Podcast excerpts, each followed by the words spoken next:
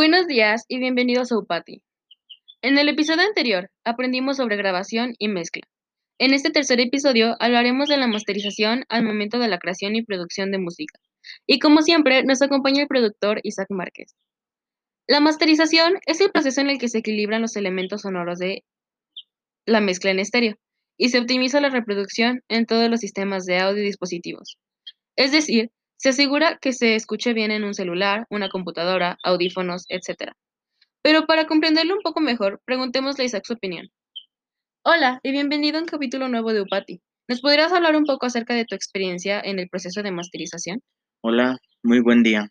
Bueno, el proceso de masterización, como bien lo dijiste, es la parte final en una canción. Va, es darle el toque final a esa grabación. Mm, la mayoría de las piezas mm, de audio o, audiovisuales se, se requiere de, un, de una masterización, por ejemplo, el audio del cine, las canciones, etcétera. Hay algunos creadores de podcast que también masterizan el audio de sus de sus podcasts, pero no es tan común.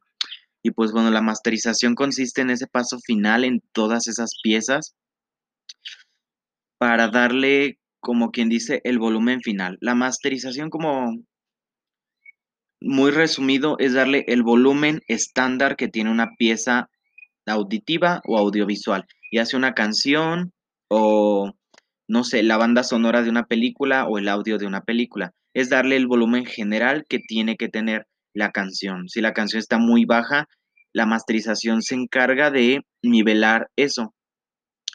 En, un, en el mejor de los escenarios, la masterización consiste, solo en eso, el audio. Y hay otros momentos en los que sí se debe de modificar más el hacer un corte en frecuencia, se ocupa comprimir, limitar la canción, agregar hasta un expansor de estéreo, acomodar pues las piezas, darle el toque final. Ahora sí que pues la masterización es como el Photoshop, cuando tienen una foto, después de que tomaste la fotografía, le das los retoques finales mínimos a esa fotografía para que excelente. Entonces es lo mismo en el audio la masterización más que nada es eso. ¿Qué pasaría si a una canción en tu caso no se le da la masterización que requiere? Pues en primera se, el volumen estaría bajo. Depende de la canción. Ahora sí que el mastering es subjetivo. El mastering es diferente para todas las canciones.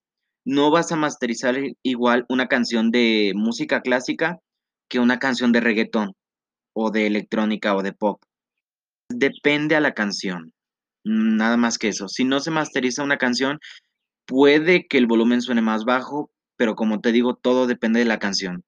Pero el resultado sería pues ese, que pueda sonar más bajo, que el volumen esté disperso, que puede que haya algunos picos que no fueron limitados en toda la canción y estén molestando al oído, puede que haya fase porque no se le dio como la el tratamiento en la zona del estéreo. No sé, es diferente conforme cada canción, pero todas las canciones necesitan o requieren ser masterizadas. Bueno, muchas gracias por tu participación en Upati una vez más y esperamos encontrarte en nuevos capítulos. Sí, claro que sí. Bueno, aquí termina un capítulo más de Upati. Esperamos que les haya gustado y si es así, te invitamos a escuchar nuestros otros capítulos. Gracias por escuchar.